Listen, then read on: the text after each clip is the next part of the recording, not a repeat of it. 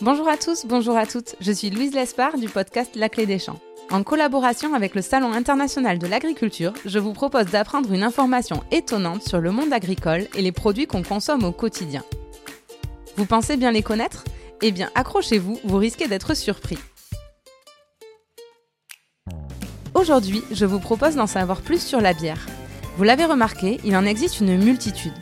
Mais pourquoi ont-elles toutes un goût et une couleur différentes? Qu'est-ce qui fait qu'une bière est blonde, brune ou ambrée Je suis partie à votre rencontre pour avoir votre avis sur la question avant que Fabrice Rivière, brasseur à la brasserie Mascaré, près de Bordeaux, nous explique tout ça.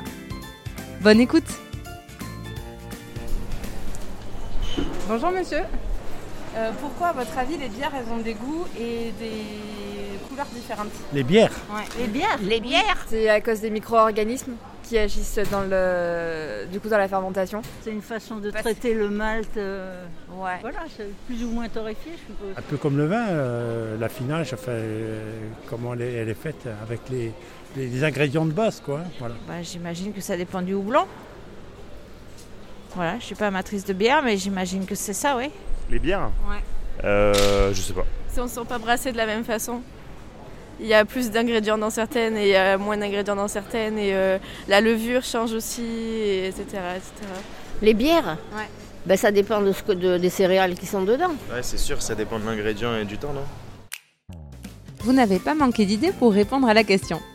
Partons maintenant à la rencontre de Fabrice Rivière, brasseur à la brasserie Mascaré près de Bordeaux et membre des Brasseurs de France, pour qu'il nous raconte tout ça. Bonjour Fabrice, Bonjour Louise. merci beaucoup de nous accueillir dans ta brasserie, la brasserie euh, Mascaré à Bordeaux. Pour démarrer, est-ce que tu pourrais nous donner la réponse à la question auquel euh, on attend tous impatiemment de savoir ce qu'il en est? Pourquoi il existe autant de bières différentes euh, qu'il y a de brasseurs? Chaque brasseur travaille avec quatre ingrédients de l'eau, du malt de céréales, du malt d'orge en particulier, mais ça peut être du malt de blé, du houblon et des levures. Et ces quatre ingrédients, tout simplement, utilisés dans des proportions différentes, euh, offrent euh, des millions et des milliards de combinaisons possibles et donc des goûts très différents entre les bières. Super. Pour que tu nous expliques tout ça, je te propose qu'on reprenne étape par étape euh, les étapes de fabrication de la bière Avec et plaisir. que tu nous expliques euh, comment elle l'impacte. Alors d'abord, je crois qu'il y a le choix des céréales déjà qui est déterminant. Oui, euh, pour faire une bière, il faut commencer par se poser la question de savoir quel type de bière on veut réaliser. Et bien sûr, le choix de la céréale va être déterminant.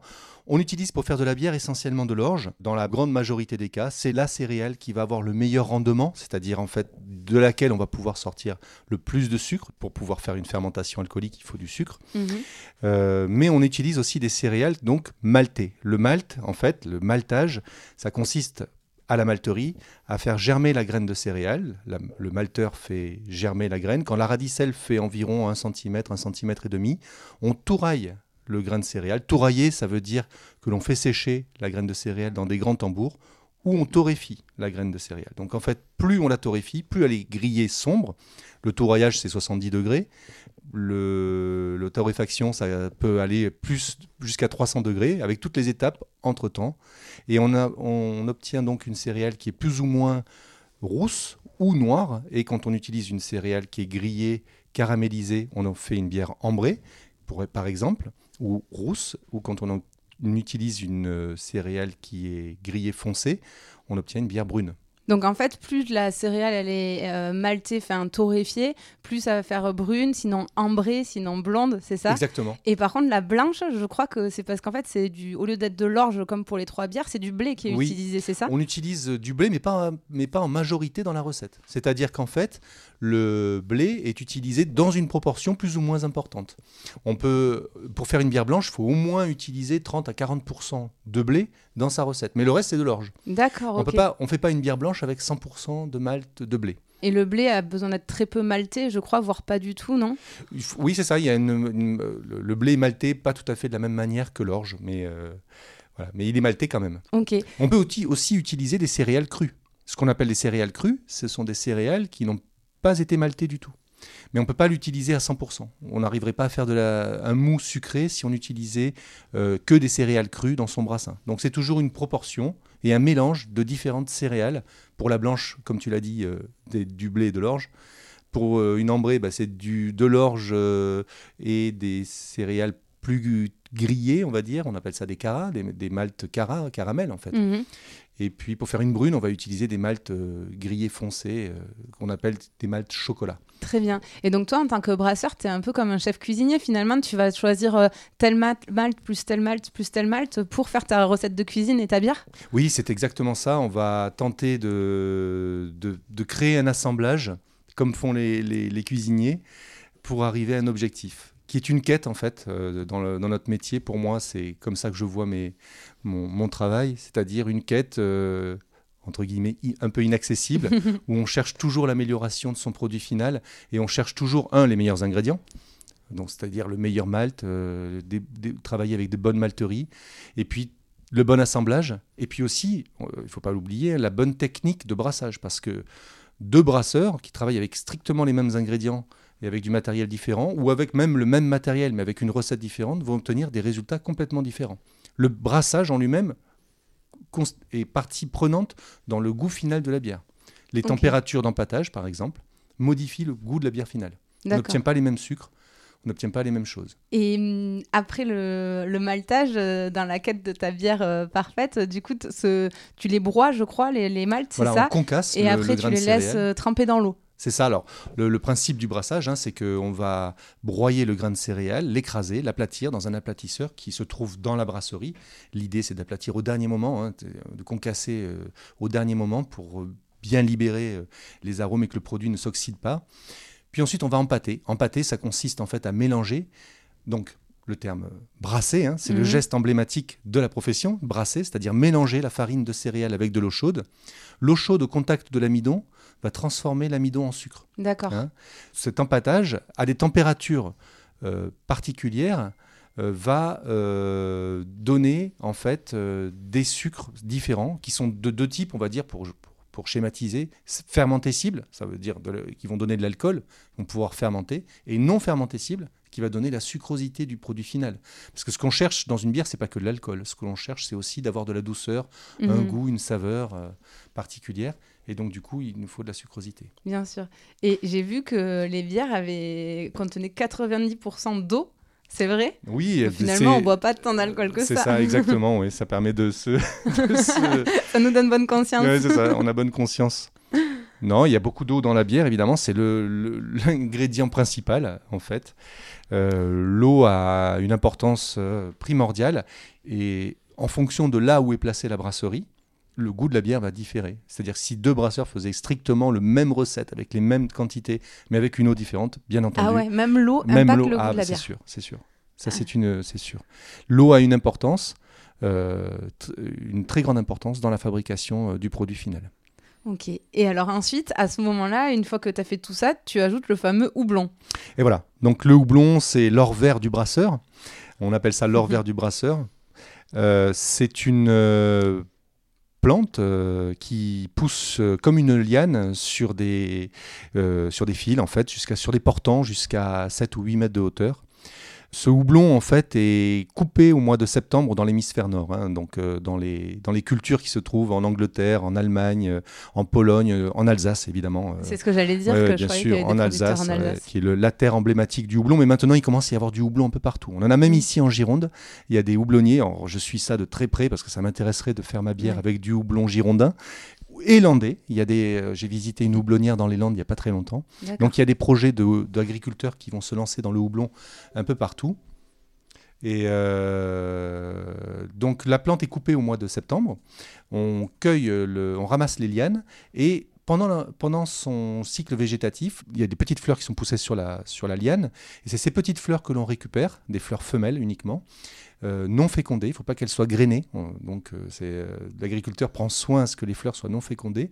Et on récupère ces fleurs, on les récupère en brasserie et on les additionne dans le mou bouillant. C'est-à-dire qu'on va les faire, on va les faire bouillir. Et en les faisant bouillir, en fait, on va récupérer des résines, en fait, qui sont dans, le, dans, la, dans la fleur et qui vont donner l'amertume de la bière. Et aussi l'arôme. hein. L'amertume et aussi de l'arôme. Mm. J'allais oublier l'arôme, bien sûr, des, goûts- des goûts particuliers. En fonction des variétés de houblon que l'on choisit, on va bien sûr modifier considérablement le goût de la bière. Et ensuite, la bière part en fermentation, c'est ça? Oui, exactement. euh, le, dans l'étape, euh, on fait bouillir le mou.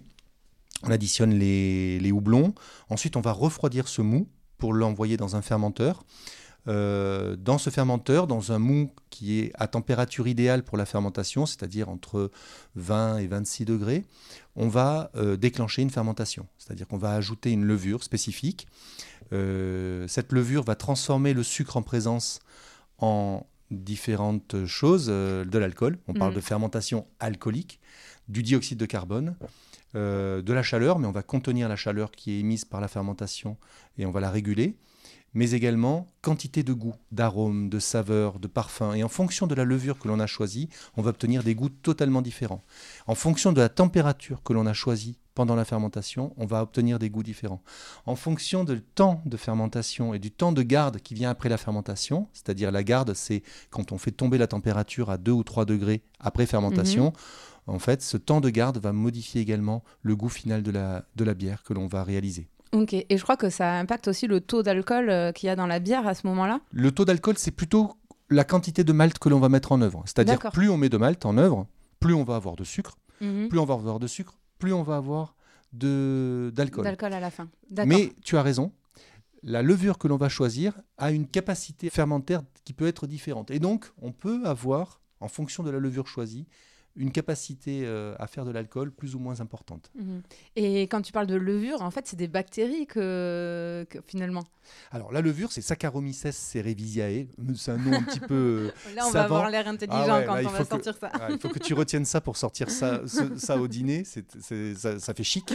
Donc, euh, cette levure, euh, euh, n'est- c'est pas une bactérie. hein. Il y a des bactéries également. Et nous, on essaye, les brasseurs, de ne pas avoir de bactéries dans nos fermenteurs. On veut que le, seule la levure puisse s'exprimer. D'accord. Hein, surtout pas de bactéries. Il y a deux types de bactéries dans les brasseries euh, contre lesquelles on lutte en permanence. C'est la bactérie acétique, celle qui fait le vinaigre, et la bactérie lactique. Dans les deux cas, ça fait des, des bières aigres euh, et ce ne serait pas de bonne qualité. Donc on veut vraiment qu'il n'y ait que la levure qui s'exprime. D'accord, très bien. Et ensuite, euh, donc tu embouteilles euh, la bière. Euh, là aussi, forcément, bah, ça participe à l'originalité de chaque bière ar- artisanale. On, met- on rentre plus sur la partie marketing, mais c'est vrai que ça joue aussi. Voilà, donc après, ben, le, en- entre l'étape de garde dont je parlais tout à l'heure Mm. et, la, hum, et la mise en bouteille, en général, pour une brasserie artisanale, il n'y a pas d'autre étape. Mais on pourrait imaginer de filtrer ou d'avoir un autre processus, mais souvent dans les bières artisanales comme la mienne, c'est pas le cas. On met directement la bière qui est dans le fermenteur en garde directement dans la bouteille. Quand on met en bouteille, euh, il faut euh, s'assurer, bien sûr, c'est une étape très importante du processus de fabrication qui modifie pas vraiment le goût. C'est un petit peu trop tard pour modifier le Mm. goût. À ce stade-là, on met en bouteille, euh, il faut mettre une jolie étiquette pour que les clients aient envie de goûter ce produit, mais c'est tout. Par contre, tu me disais que le fait de conserver la, la bière longtemps, des fois, pouvait impacter le goût. Ouais, c'est exact. le vieillissement, puisque la bière est vivante, en fait, à l'intérieur des bouteilles d'une bière artisanale, vous regarderez bien, tu regarderas bien, mais il y a un petit peu de dépôt. Ce petit dépôt, ben, c'est de la levure, c'est la lie en fait, hein, qui est au fond de la bouteille. Du coup, la bière est vivante. On pourrait dire que cette bière-là est vivante. C'est-à-dire que, euh, je schématise, si toi tu refais de la bière chez toi, comme je te l'ai expliqué là, et que tu mets la- ma bouteille à l'intérieur de ton fermenteur, la levure qui était présente dans la bouteille va redémarrer. Et tu vas pouvoir à nouveau faire de la bière avec ma bière, avec ma levure.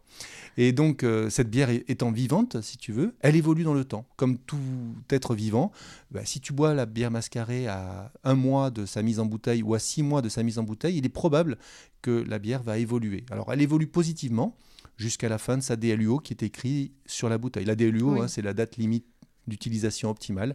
C'est une obligation pour les brasseurs Ouais. de l'indiquer sur la bouteille, mais en général, le brasseur indique une date à partir de laquelle il estime que son produit sera peut-être pas aussi optimal. Très bien. Ben, merci pour toutes ces explications. Je Et pour terminer, j'aimerais qu'on parle un petit peu de, de toi euh, rapidement. Donc, tu as la brasserie Mascarée depuis euh, 2010, je crois. oui, c'est ça. C'est une petite euh, entreprise euh, familiale qu'on a créée, mon épouse et moi. On est associés dans la vie privée et dans la vie professionnelle. Magnifique. C'est une petite entreprise avec 10 salariés qui se trouve en Gironde. dont nos produits se trouvent quasiment euh, à 100% en Nouvelle-Aquitaine. Et euh, on fait notre petit bout de chemin depuis 10 ans, tu as raison. Et je crois que tu es adhérent au Brasseur de France. Oui. Euh, tu pourrais nous expliquer ce que c'est? Alors, Brasseurs de France, c'est un syndicat euh, qui a la lourde charge de, de défendre la profession de brasseur et qui englobe un grand nombre d'adhérents. Euh, ces adhérents peuvent être des très grandes brasseries que l'on connaît tous, Heineken au Cronenbourg par exemple, mais aussi des tout petits brasseurs comme moi. Euh, donc c'est une- c'est un syndicat en fait qui a la, la- la charge de défendre notre profession euh, euh, et représenter en fait le métier de la brasserie en France. Ouais, et valoriser votre savoir-faire. Exactement, valoriser notre savoir-faire et expliquer au plus grand nombre euh, la passion que nous avons à réaliser nos produits. Super. Eh bien, merci beaucoup Fabrice pour toutes ces explications. C'était vraiment très intéressant. À Merci. bientôt.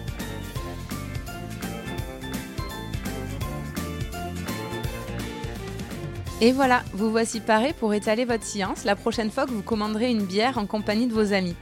Mais surtout, on n'oublie pas, l'abus d'alcool est dangereux pour la santé et est à consommer avec modération bien sûr.